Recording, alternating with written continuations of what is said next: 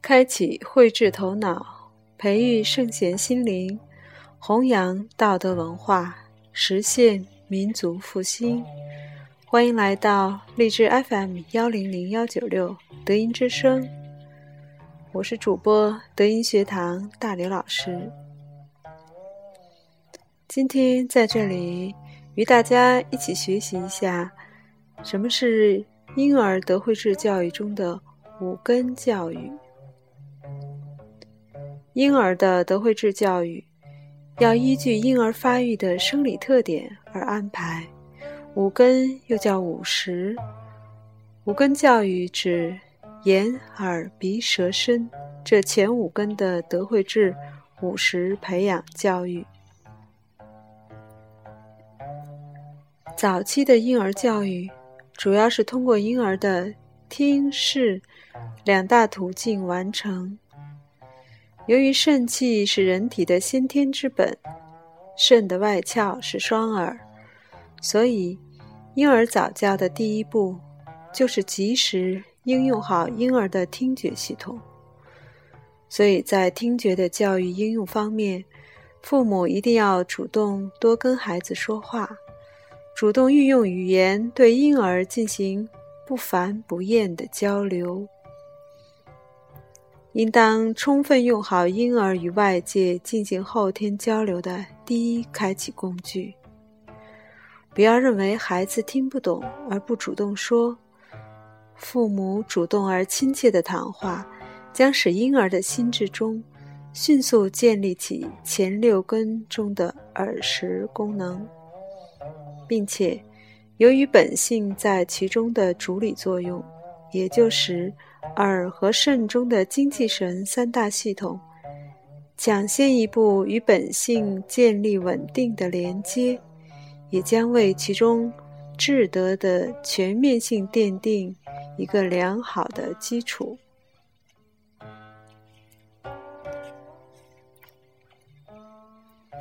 要多在婴儿面前，父母一起或者父母轮流诵读真正的经典给婴儿听。那么，经典的能量就会直接通过婴儿双肾的外窍双耳进入，并且被双肾驻扎在双耳中的左神、清灵和静根这两位飞横明所接收，直接反馈于双肾的水火之中，具有良好的校正和补充肾气先天不足的功能。不要认为孩子听不懂就随意放弃这种最佳的教育机遇和机会，因为随着年龄的增长，一旦后天智识强化，那么双肾在双耳内直接辅佐的这两位非恒明体元，同样将会被后天智能所深深的屏蔽，再也难以发挥出先天的积极功用性。婴儿的听识教育要重视音乐的教育，与婴儿一起聆听中国的古典乐曲，或者播放莫扎特的经典乐曲。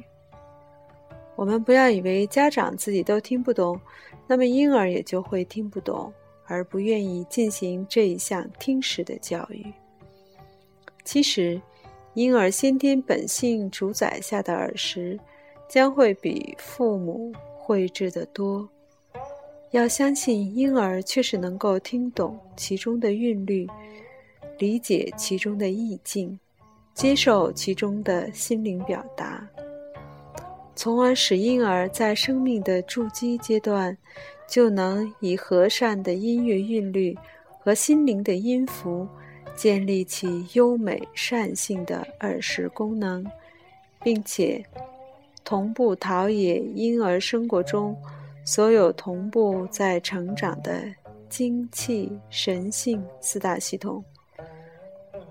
从而能够保护和稳定住生命中真正的人之初性本善，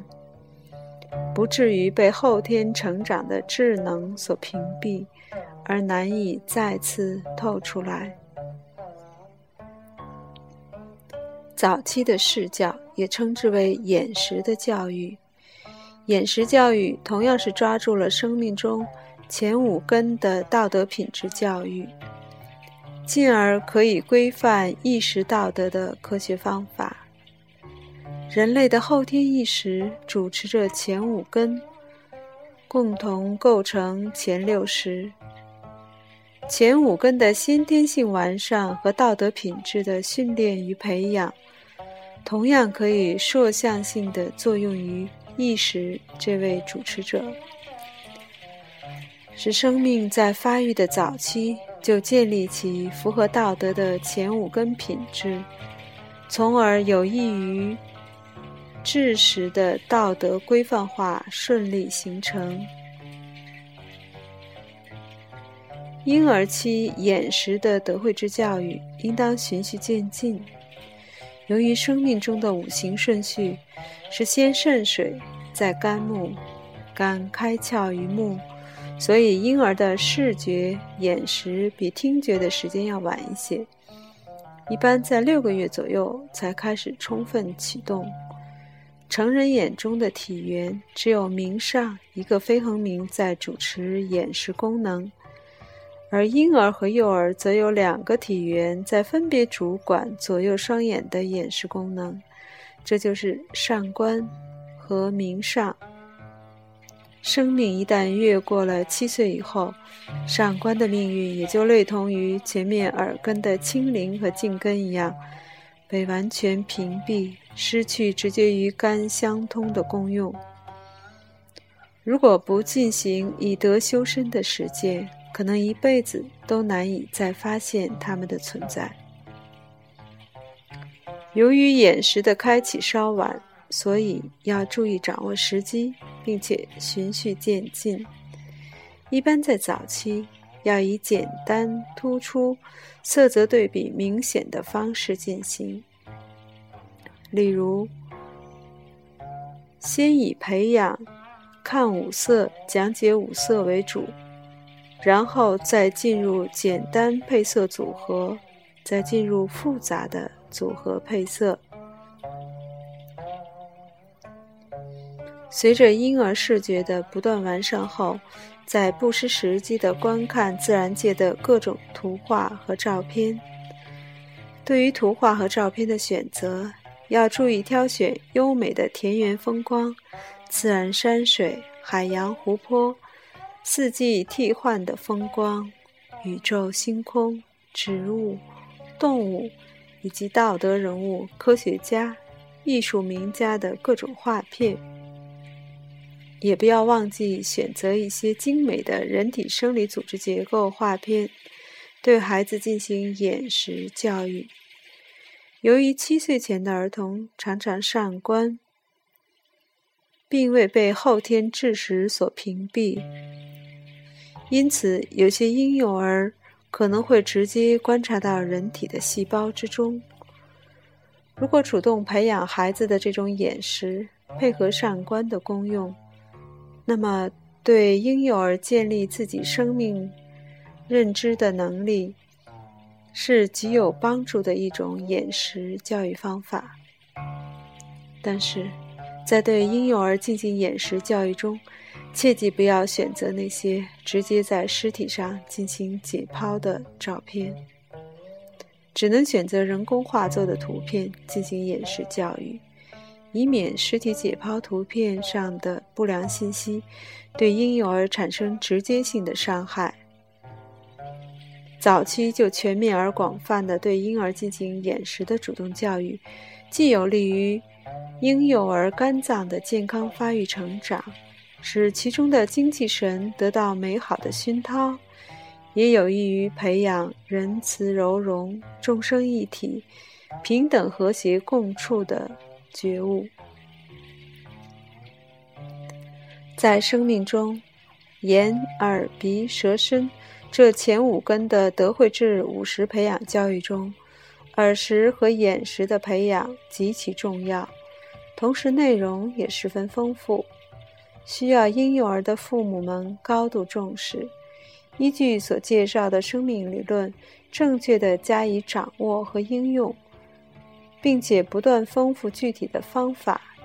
灵活的因材施教、因时施教，才能更好地发挥德惠智同步教育的整体功效。相信众多的为人父母者，能够在德惠智教育中将自己的宝宝培养成德惠智全面发展的人才，从而益家、益国、益社会。好，关于什么是婴儿德惠智教育中的五根教育，今天我们就学习到这里。以上内容选自国学大家熊春锦先生所著《德惠智教育辅导答疑汇编译书》。感恩您的收听，感恩熊老师的精彩阐释和谆谆教诲。我们下次再见。